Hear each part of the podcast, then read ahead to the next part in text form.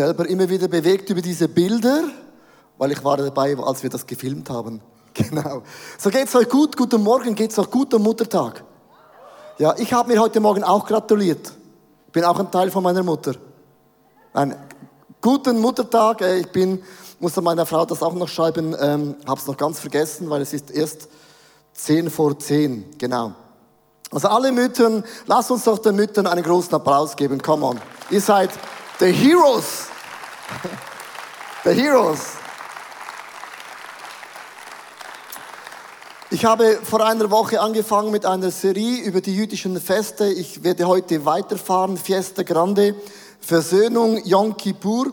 Und es geht um dieses äh, Versöhnungsfest, wo die Juden einmal pro Jahr gefeiert haben, um einfach sich bei Gott zu versöhnen, aber auch bei den Mitmenschen zu versöhnen, einfach Dinge in das richtige Licht zu bringen. Und bevor ich in dieses Thema einsteige, möchte ich euch in ein Setting mitnehmen, wo auch wir mittendrin sind, wo auch das Volk von Gott immer mittendrin sind. Ich bin ja viel unterwegs und was mir auffällt, ist, dass viele Menschen haben mega Angst. Weil wir leben in einer, Phase in der Geschichte von der Menschheit, es ist alles mega unstabil. Man weiß nicht, was soll man denken über Donald Trump. Es gibt zwei Meinungen oder sogar fünf Meinungen. Man weiß nicht, was soll ich denken über die EU, über die Türkei und über alle diese Anschläge, die es gibt. Und ich habe ein bisschen gegoogelt und ich möchte euch mitnehmen in diese Unsicherheit, dass auch wir Schweizer merken, es ist gar nichts mehr sicher. Weil am 13. November gab es diesen Terroranschlag in Paris und über 130 Menschen starben auf einen Schlag. Und ich spreche da nicht einmal von diesen Schwerverletzten, die es bis heute noch gibt. Dann gab es ein Bombenattentat in Belgien beim Flughafen am 22. März. Es starben 39 Menschen. Die waren am Einchecken auf dem Weg vielleicht in den Urlaub. Der Lastwagenanschlag in Nizza, eine ganz neue Dimension, dass man einen Last-LKW gebrauchen kann als ein Tool. Und es starben 86 Menschen. Dann der Anschlag in Berlin beim Weihnachtsmarkt aus dem Nichts heraus. Es sterben zwölf Menschen. Und dann kommt etwas, was die Sportwelt erschüttert hat.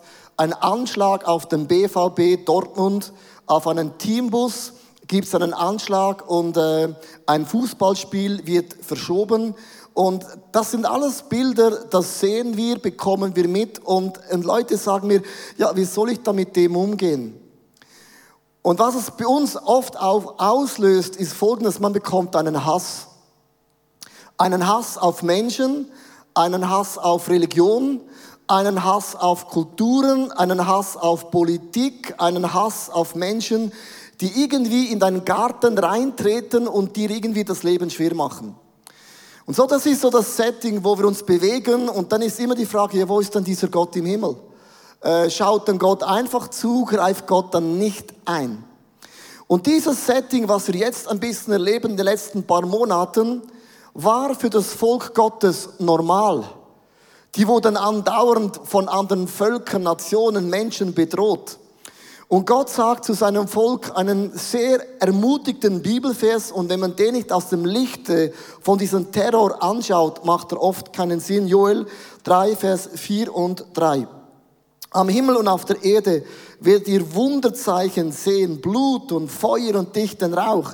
Die Sonne wird sich verfinstern und der Mond wird blutrot scheinen, bevor der große und schreckliche Tag kommt, an dem ich Gericht halte. Hier spricht die Bibel von einem Blutmond, Blutsmond, Blutmond. Und zwar im, im Herbst 2015 gab es ja diesen super Blutsmond. Und ich habe euch ein Bild mitgebracht, wie sah er aus in Zürich, wenn du auf dem Zürichsee schwimmen oder Boot fahren warst, sah dieser Mond so aus. Dieser Supermond sah so aus. Hast du das Bild? Also nicht so pompös, oder? Es ist immer die Frage, auf welcher Seite du wohnst.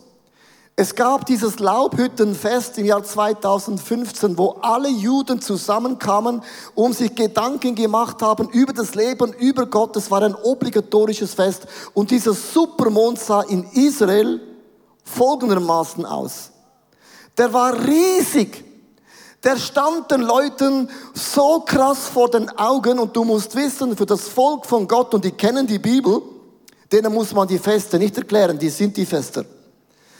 Und jeder Jude wusste, wenn Gott ein Zeichen an den Himmel malt, am Laubhüttenfest, wo sie in den Hütten waren, und sie haben ja den Himmel angeschaut, war das eine Botschaft an das Volk von Gott. Und die Botschaft war an das Volk von Gott, ich bin euer Gott. Ich kämpfe an eurer Stelle. Keine Macht, keine Kraft, kein Terror, nichts auf dieser Welt wird jemals stärker sein als mein Blut. Das Blut Gottes hat noch immer die Kraft, alles zu durchbrechen. Und diese Botschaft müssen auch wir verstehen in einer Phase, wo alles shaky-wakey ist. Dieser Mond ist eine Botschaft an dich und mich. Gott ist noch immer unter Kontrolle. Gott ist noch immer, der uns versöhnt, der Menschen vergibt. Und die größte Botschaft für, für Gewalt ist nicht gegen Gewalt. Die größte Botschaft an Gewalt ist nicht Hass, sondern es ist noch immer Vergebung. Versöhnung. Liebe, sagt schon Martin Luther King, verändert die Menschheit. Gewalt erzeugt noch mehr Gewalt. Hass erzeugt noch mehr Hass. Und dieser Mond ist eine Botschaft an dich und mich. Lasst uns nicht im Herzen beginnen, Menschen zu hassen, Religionen zu hassen, Menschen aus anderen Ländern zu hassen, nur weil sie Dinge tun, wo sie nicht wissen, was sie tun. Ich möchte ganz kurz den Überblick über diese drei Feste zeigen, dass du ein bisschen weißt, wo stehen wir. Wenn du letzten Sonntag nicht da warst, bitte hör den Podcast, damit du diese drei Feste auch im richtigen Licht verstehst. Es gibt diesen Rosh Hashanah, das ist so das Zeit äh, der Freiheit, Shavuot und Sukkot. Und dieses Sukkot-Fest ist das Laubhüttenfest, ist unterteilt in drei Feste. Rosh Hashanah und ähm, dieses Yom Kippur, der Versöhnungstag und dann am Ende eben das Laubhüttenfest. Ich möchte ganz kurz mitnehmen in einem Clip, dass du verstehst, was ist Yom Kippur? Was ist die Bedeutung von diesem Fest für dich und auch für mich?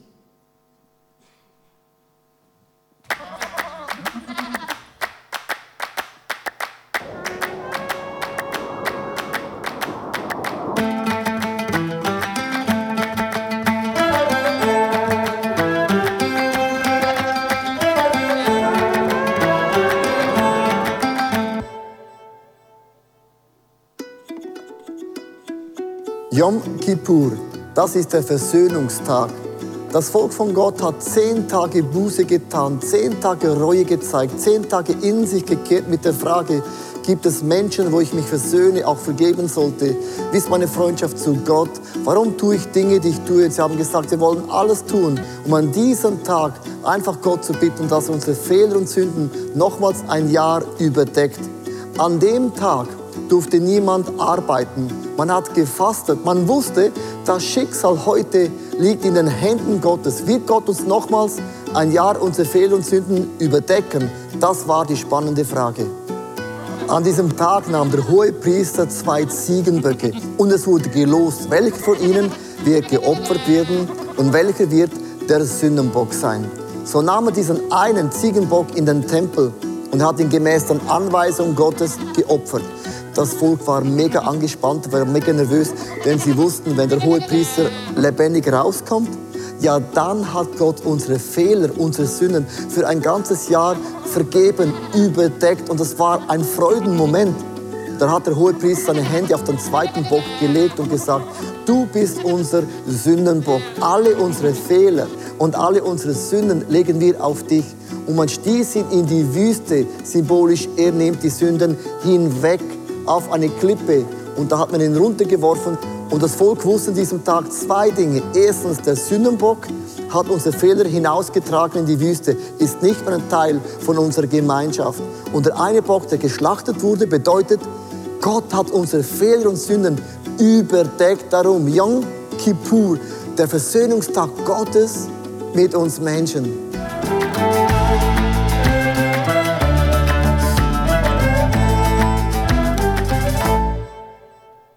Das ist die Bedeutung von diesem Fest. Und jetzt musst du wissen, von Rosh Hashanah bis zum Yom Kippur Fest sind es genau zehn Tage. Zehn Tage hat sich jede Frau und Mann die Frage gestellt. Und ich möchte dich fragen, wo im Jahr nimmst du dir zehn Tage Zeit? um dein Leben zu reflektieren? Um einfach zu fragen, gibt es Dinge zwischen mir, meinem Mann, meinen Kindern, Leute, wo ich mich nicht versöhnt habe? Das war ein Ritual. Und sie mussten an dieses Fest kommen. Und jetzt ist nämlich interessant, wenn man hört, sie müssen an das Fest kommen, denken alle, ja gut, logisch, äh, packen äh, Picknick in das Auto und hopp der Bäser und los geht es. Ich habe mal mir überlegt, was heißt es, ein ganzes Volk ist unterwegs nach Jerusalem. Das sind Fakten und gigantische Ausmaße der Feste. Ein ganzes Volk. Fünf Millionen Menschen sind auf dem Weg zum Fest. Hast du das Bild? Monströs Aufmarsch.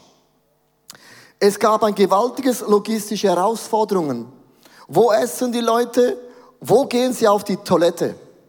Liebe Frauen, wo geht man auf die Toilette? Liebe Männer, wo pinkelt man hin? Das waren Fragen, wenn alle in den gleichen Ort hinpinkeln, du weißt es, pinkelt's extrem. Ist ein nicht unterschätzender wirtschaftlicher Faktor. Die haben zwei Wochen nicht gearbeitet. Also man sagt, die Juden haben zehn Prozent von ihrem Geld in den Tempel gebracht, aber die Fester, die Reise hat sie nochmals gegen die 20 Prozent gekostet. Das war nicht gratis. Also die haben Kohle in die Hände genommen, um in die Feste zu gehen. Und Gott hat gesagt, wenn ihr nicht an die Feste kommt, bringe ich euch um. In Jerusalem gab es gigantische Zeltstädte. Also wo baust du dein Zelt auf? Weil du bist ja nicht die einzige Person, du bist einer von fünf Millionen. Das war dann die Frage, wo hast du dein Campingground? Da gab es Security-Fragen. Im Tempelplateau fasten 400.000 Menschen hin. Also wenn du Platzangst hast, dann God bless you.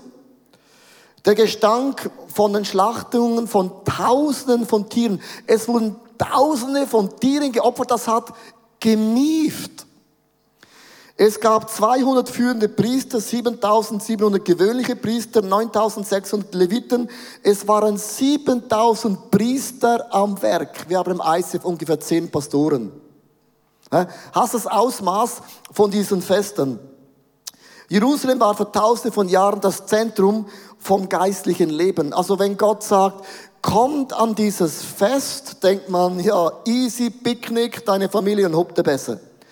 Das war ein logistischer Programming Gottes in einem gigantischen Ausmaß, um den Leuten eine Botschaft zu vermitteln. Und wieso macht das Gott? Weil Gott weiß, wir sind so schnell vergesslich. Das erste beim Yom Kippur-Tag ist erkenne. Erkenne deine Fehler. Erkenne deine Sünden. Und ich habe gemerkt, das Wort erkennen ist gar nicht so einfach, weil es gibt Dinge in meinem Leben, das sehe ich gar nicht. Ich und meine Frau, wir haben eine super gute Übung gemacht, habe ich gedacht, sie ist super gut. Ich hatte die Idee, wie wäre es, ich und meine Frau würden einander reflektieren. Mach das einmal, wenn du ein bisschen Stimmung brauchst. Und zwar, wir haben aufgeschrieben, was, was sind die drei Stärken, die du so gut machst, bitte mach das noch mehr. Und was sind die drei Punkte, die gehen mir so auf den Wecker und bitte hör mit dem Scheiß auf. Merkst du?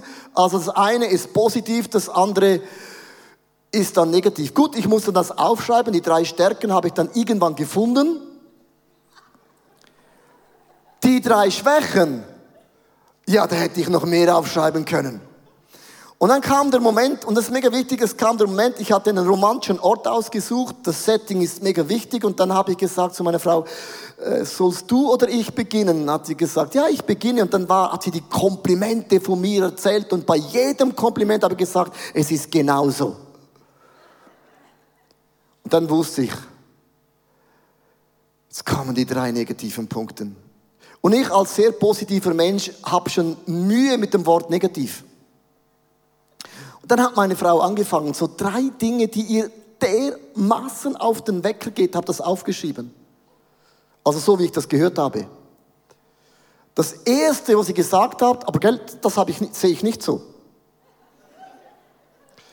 Ist, sie sagt zum Beispiel, wenn man ein, eine Konversation hat, ein Gespräch hat, du redest immer mitten rein.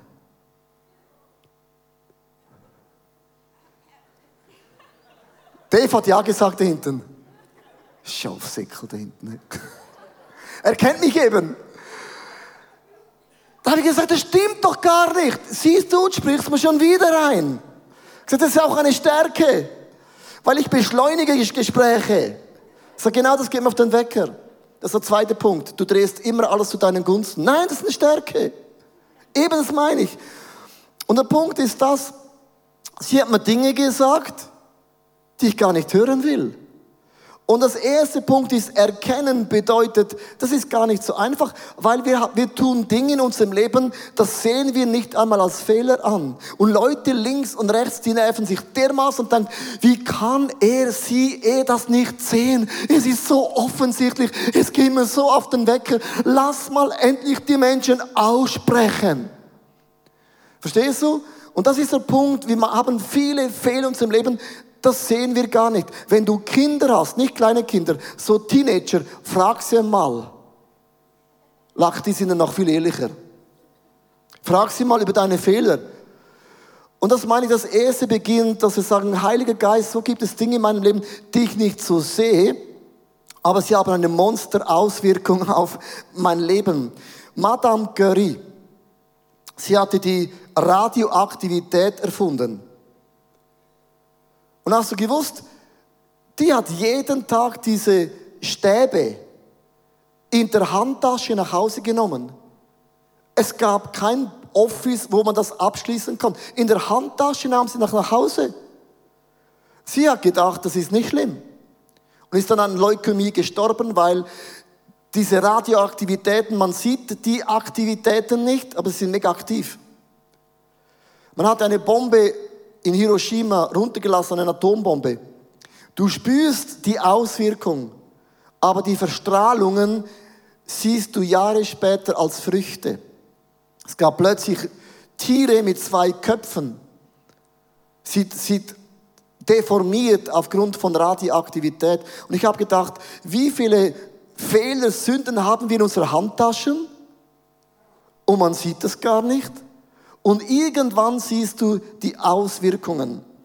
Ich möchte euch ein Gebet mit auf den Weg mitgeben, ist auch eines meiner Gebete. Yom Kippur beginnt da, erkenne. Der Bruder Klaus hat ein Gebet gebetet, immer. Mein Herr und mein Gott, nimm alles von mir, was mich hindert, zu dir. Mein Herr und mein Gott, gib alles mir, was mich fördert, zu dir. Mein Herr und mein Gott, nimm ich mir und gib mich ganz zu eigen dir. Und er beginnt, Gott, wenn es etwas gibt in meinem Leben, das mich hindert zu dir, dann flehe ich dich an, so wahr es mich gibt, dann lass mich das erkennen. Yom Kippur beginnt mit diesem ersten Satz. Heiliger Geist, zeig mir die Dinge in meinem Leben, die nicht gesund sind. Lass mich das in meinem Leben sehen. Das ist eines meiner Gebete. Ich habe im Januar oder Februar habe ich Daniel-Fasten gemacht. Ich hatte den Eindruck von Gott bekommen, ich sollte Daniel fasten. Daniel bedeutet nur Gemüse, nur Früchte, ähm, kein Fleisch, kein Milch, äh, einfach wirklich einfach hardcore gesund.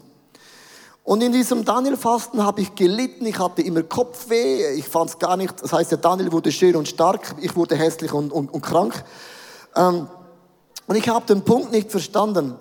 Aber im Daniel-Fasten habe ich etwas entdeckt, wo ich jahrelang so, kennst du so, dass ich hatte so das Gefühl, und ich hatte ein Gefühl seit so ungefähr drei Jahren, dass die Milchprodukte, von denen nehme ich zu. Ja, ich bin ein Mensch, ich kann essen, was ich will und ich nehme zu. Zu den Menschen gehöre ich. Und ich hatte immer das Gefühl, so die Kaffee Latte und alles, das macht mich dick. Ich hatte das Gefühl, und beim Daniel-Fasten muss man das alles weglassen. Und nach dem Daniel-Fasten wurde mir wie klar, mein Körper reagiert krass auf Milchprodukte. Also es ist nicht schlecht, gell? Aber es macht mich dick. Und nach dem Daniel-Fasten habe ich einfach Kaffee Latte, Quark, alles weggelassen. Und ich bin sechs Kilo ging mein Gewicht runter weil ich gewisse Dinge weggelassen habe. Und das ist für mich das gleiche Beispiel, versteht ihr? Man erahnt etwas und plötzlich öffnet der Heilige Geist dir die Augen und du erkennst es und du erlebst einen Durchbruch in deinem Leben. Zweitens, bekenne es. Nehemiah, sorry, Nehemiah 8, Vers 9 bis 10. Als die Menschen hörten, was im Gesetz stand, begannen sie zu weinen. Aber der Statthalter Nehemiah, der Priester und der Schriftgelehrten Esra und die Leviten, die das Gesetz auflegten, ermutigten sie, seid nicht traurig und weint nicht. Wenn Gott dir deine Fehler zeigt, weine nicht. Es ist ein Blessing. Es ist ein Segen. Es ist ein Coach, der dich besser machen will. Nicht ein Coach, der dir den Finger auf deine Wunden zeigt und zeigt, wie übel du bist. Es ist ein Blessing. Es ist ein Motivator. Freut euch. Heute ist ein Festtag. Ihr gehört dem Herrn, euer Gott, und geht nach Hause. Esst und trinkt. Bereitet euch ein Festmahl zu und feiert. Gebt auch denen etwas, die sich ein solches Mal nicht leisten können. Dieser Tag gehört unserem Gott. Lasst den Mut nicht sinken, denn die Freude am Herrn gibt mir Kraft. Wenn Gott dir meine Fehler, Sünden aufzeigt, ist das, weil Gott sagt, dein Potenzial, dein Blessing kann noch mehr in deinem Leben werden. Gott ist nicht ein Polizist, der dir immer Buß äh, verteilt, sondern dich befördert. Versteht du, als Adam und Eva gesündigt hatten im Paradies, haben sie plötzlich erkannt, oh wow, wir sind ja splitternackt. Dann haben sie sich versteckt im Garten, hinter diesen Büschen. Und ich habe ein Bild mitgebracht, wie sie sich versteckt haben. Richtig peinlich. Verstehst du? Kopfsalat, weil niemand darf das sehen, wie lang das Teil von Adam war, sonst hätten wir alle Männer in Krise weil der war sacklang. Keine Ahnung, was verdeckt. Versteht ihr? Und dann kommt Gott und merkt, es ist mega peinlich für sie. Was macht Gott? Das ist krasse Theologie. Gott stellt dich nie bloß. Never ever. Sondern Gott schlachtet ein Tier und sieht Adam und Eva Fälle an. Er bekleidet deine Sünden, deine Fehler, dass es niemand sieht. Das ist die Attitude von Gott. Wenn Gott Dinge in meinem Leben offenbart, oft ist es durch meine Frau, dann ist es nicht mich um bloßzustellen, sondern um mein Leben zu beschleunigen. Das Wort äh, Kippur hat eine Bedeutung, habe es aufgeschrieben. Es heißt bedecken, zudecken, verhüllen. Yom Kippur bedeutet, man deckt etwas zu, das offensichtlich ist. Und Gott hat diese Art, unsere Sünden und Fehlern einfach zuzudecken. Ich möchte euch mitnehmen, wie sich das tausende von Jahren abgespielt hatte. Und zwar jedes Jahr beim Yom Kippur, das ist der Höhepunkt vom Fest, wo fünf Millionen Frauen und Männer sich die Frage stellen, wird Gott unsere Fehler und Sünden wieder zudecken für das ein Jahr. Und man nahm zwei Ziegenböcke. Der eine nahm der Priester und hat ihn geschlachtet im Heiligtum. Und es gibt ein kleines Detail, was viele nicht wissen. Man hat diesem Ziegenbock ein rotes Band angezogen. Ein rotes Band ging in ein Heiligtum rein und der zweite Bock, wo gelost worden ist, auf den hat man auch ein rotes Band auf das Horn gebunden. Und dieses rote Band hatte für tausende von Jahren eine Bedeutung für das Volk von Gott.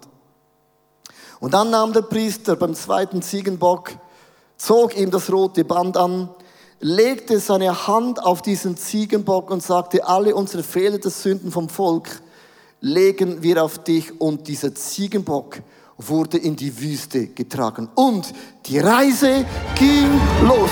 Und man schob diesen Ziegenbock in die Wüste. Man drängte ihn aus, immer an eine Stelle, an eine Klippe. Und man wusste, wenn dieser Ziegenbock auf der Klippe ist, werden wir ihn runterwerfen. Und die Sünden des Volkes ist nicht mehr in unserer Mitte. Und man kam zurück und man wusste, wow, der Ziegenbock hat unsere Sünden aus dem Volk rausgetragen. Und jetzt war die Frage, wie kommt der Priester raus hat uns Gott wieder vergeben. Und jedes Jahr kam er raus mit einem weißen Tuch und hat gesagt, Gott hat uns vergeben. Wieder ein Jahr. Und das Volk stand Schlange, hat geapplaudiert. Das Band war plötzlich weiß.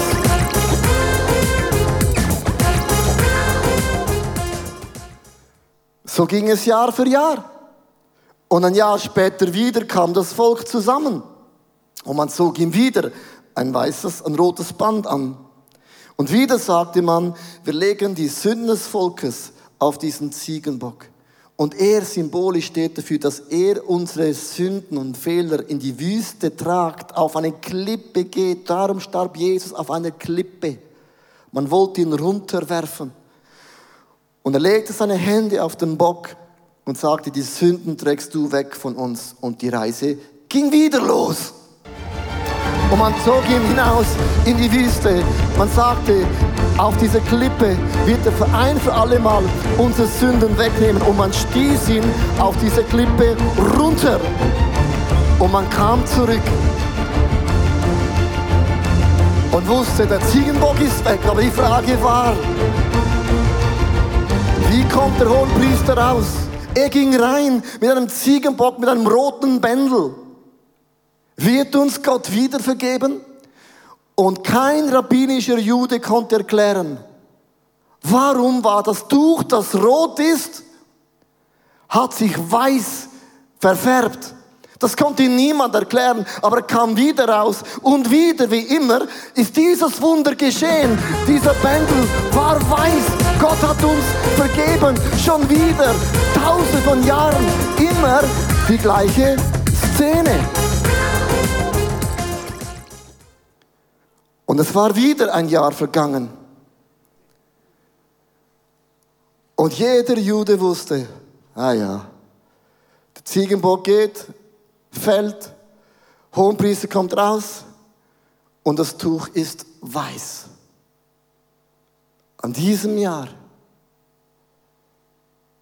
war es nicht wie immer.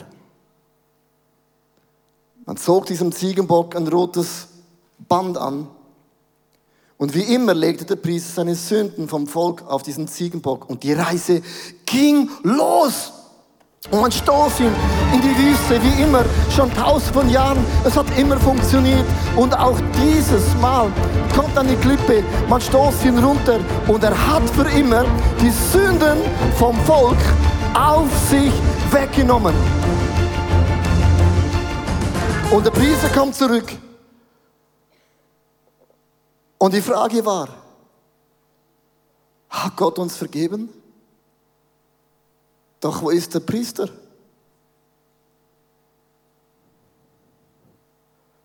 Wo ist der Priester? Welches Gewand bringt er raus? Und plötzlich war ein, ein Ton da, ein Sound da. Wo ist der Priester?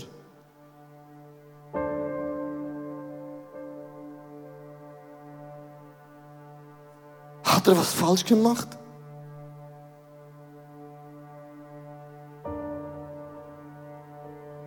Er hatte Glocken an und man hörte kein Wimmeln. Vergibt uns Gott nicht. Tausende von Jahren hat das immer funktioniert. Aber wo ist dieser Priester? Und das Volk war angespannt.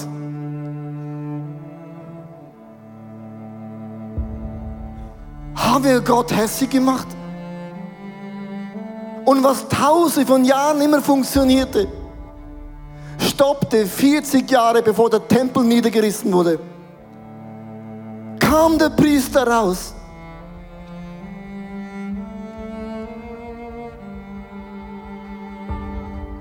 und es war rot. Und fünf Millionen Menschen waren in einer Stockstarre. Gott hat uns nicht vergeben. Das hat es noch nie gegeben, eine Geschichte seit Yom Kippur. Die Stimmung war am Tiefpunkt. Ich möchte es euch lesen, dass du weißt, historisch auch begründet. Und zwar im Talmud.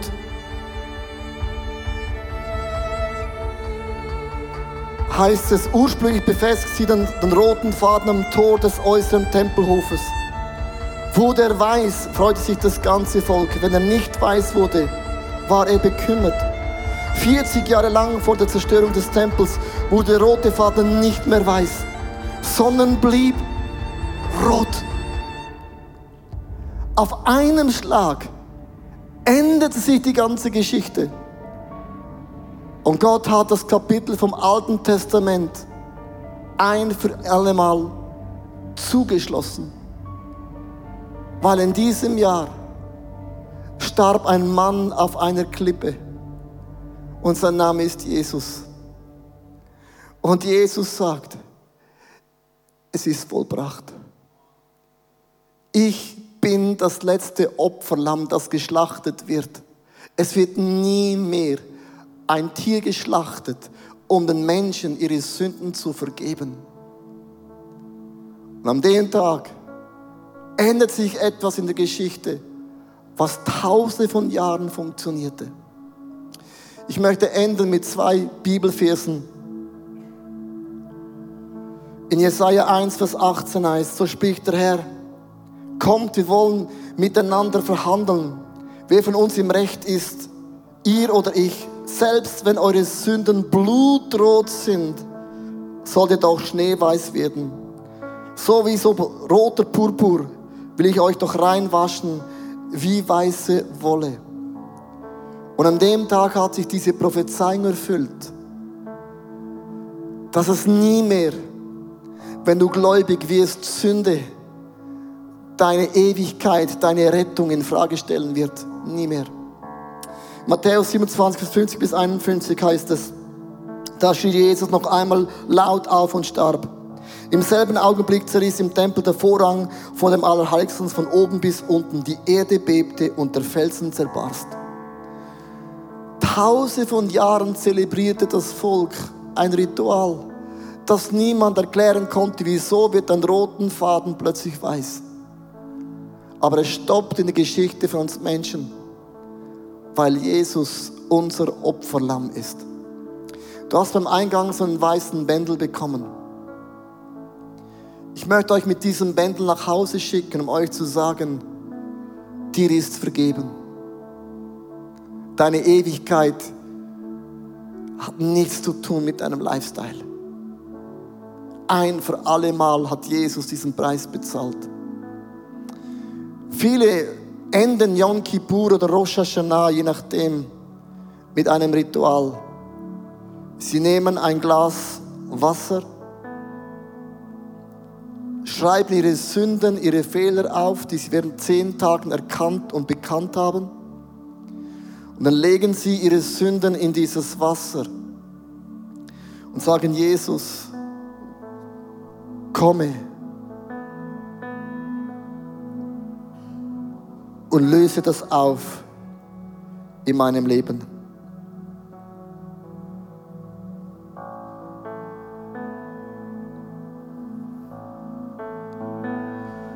Vielleicht ist es ein Bild für dich, dass du heute Jesus vielleicht bittest zum allerersten Mal, löse meine Fehler auf.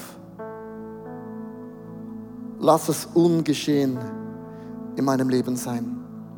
Ich möchte enden mit diesem Yom Kippur. Es ist ein Versöhnungstag. Wenn Jesus dein Herr und Meister ist, ist Versöhnung, Rettung kein Thema mehr. Sondern du trägst dieses weiße Gewand. Du bist ein Sohn und eine Tochter Gottes. Ich lade dich ein, zusammen zu beten.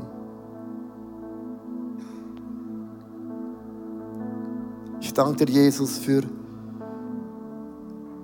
dieses Bild, dass du dich mit uns versöhnt hast. Dass du unsere Fehler und Sünden uns nicht anrechnest. Dass du uns nicht bloßstellst. Du hast keinen Gott, der dich bloßstellt. Du hast nicht nur einen Gott, der bedeckt, sondern Gott, der es wegnimmt für immer. Und ich rufe dir das heute zu, dir sind deine Sünden und Fehler vergeben. Lass uns einen Moment ruhig sein. Ich möchte dich einfach bitten, dieses Gebet zu beten. Heiliger Geist, wenn es etwas in meinem Leben gibt, das ich nicht sehe, etwas in meinem Leben gibt, das mir nicht gut tut, etwas in meinem Leben, wo ich vielleicht in meiner Gesundheit Dinge tun, die meinen Körper nicht positiv beeinflusst, dann möchte ich dich bitten, Heiliger Geist, zeig es mir.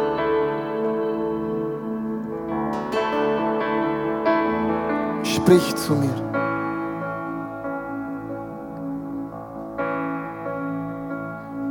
Dinge, die du erkennst, ist ein Segen, eine Ermutigung.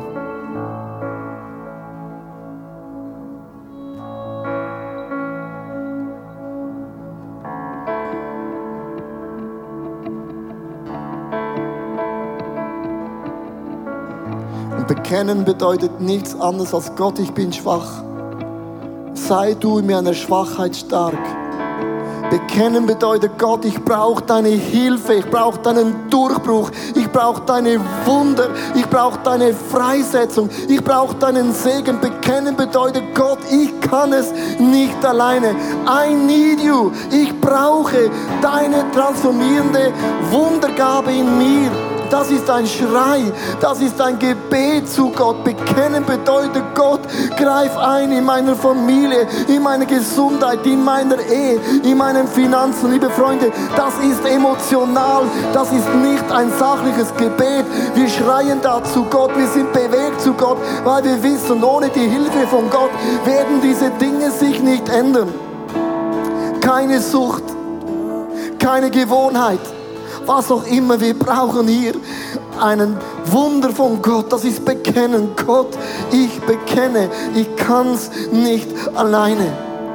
Und ich möchte dich jetzt einladen, bevor wir dieses Lied singen, bekenne es, ruf zu deinem Gott, flehe Gott an, einen Durchbruch in diesen Bereichen von deinem Leben zu bewirken. Gott hört, Gott sieht, Gott nimmt Notiz. Bekenne, schreie, suche deinen Gott im Himmel. Gott, ich bekenne, I need you. I need you. Come on.